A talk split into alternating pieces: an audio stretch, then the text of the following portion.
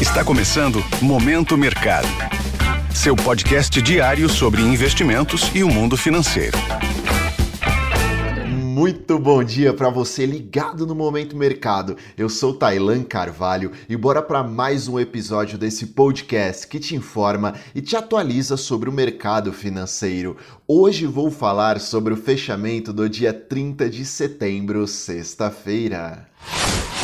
Cenário internacional. Em relação ao exterior, as principais praças americanas encerraram em baixa, superiores a 1%. No último pregão do mês de setembro, que fechou o terceiro trimestre, o sentimento foi de cautela em decorrência da tese central do mercado em relação a economias desenvolvidas, que é de possível desaceleração do crescimento em decorrência do aumento gradual das taxas de juros para conter uma inflação bastante resistente.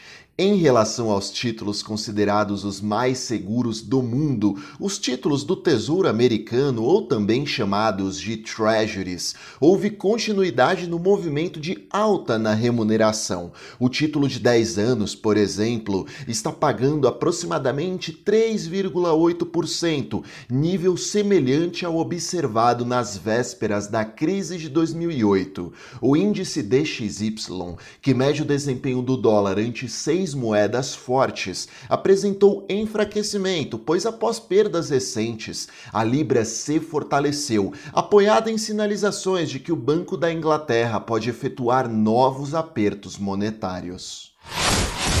Cenário nacional. A respeito do ambiente local, o real apresentou um comportamento de estabilidade em relação ao dólar. No início das negociações, o real perdia força, assim como a maioria das moedas de países emergentes e exportadores de commodities. Porém, começou a circular a notícia de que Henrique Meirelles, ex-presidente do Banco Central e um nome que agrada ao mercado financeiro, participará da equipe econômica em um eventual governo Lula. Lula. Essa notícia foi o suficiente para fortalecer o real da metade dos negócios para frente. Em relação à renda fixa local, o movimento das curvas de juros foi de fechamento, resistindo bastante ao cenário estrangeiro de abertura. Essa redução na remuneração dos vencimentos futuros locais é fruto das especulações em relação à equipe econômica de Lula, com um nome que ameniza o possível risco de descontrole fiscal, como dito anteriormente, e um dólar que seguia uma tendência de manutenção. Sobre a bolsa, o Ibovespa Ibovespa se blindou em relação às praças externas e seguiu trajetória em alta, subindo mais de 2% para patamar de 110 mil pontos. Com o fechamento do último pregão, a bolsa local encerra o mês com leve alta de 0,47%, acumulando um trimestre de alta após agosto e julho também na mesma direção.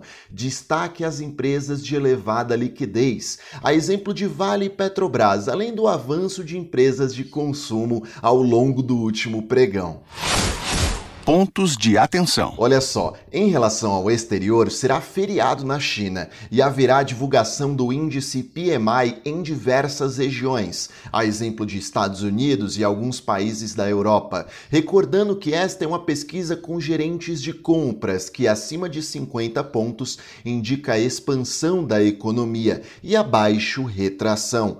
Em cenário local, será divulgado o Boletim Focus, com as principais projeções do mercado. Sobre o fechamento das bolsas asiáticas, o movimento foi majoritariamente em queda, seguindo a dinâmica das demais bolsas no último pregão. Europa, até este momento, com os mercados ainda abertos, segue no vermelho, com a divulgação de alguns PMIs já ocorrendo e abaixo da barreira de 50 pontos, que indica retração da região e os índices futuros de Nova York vão pelo mesmo caminho, indicando abertura em queda. Dessa forma, termino mais um Momento Mercado. Desejo a você um ótimo dia. Fui!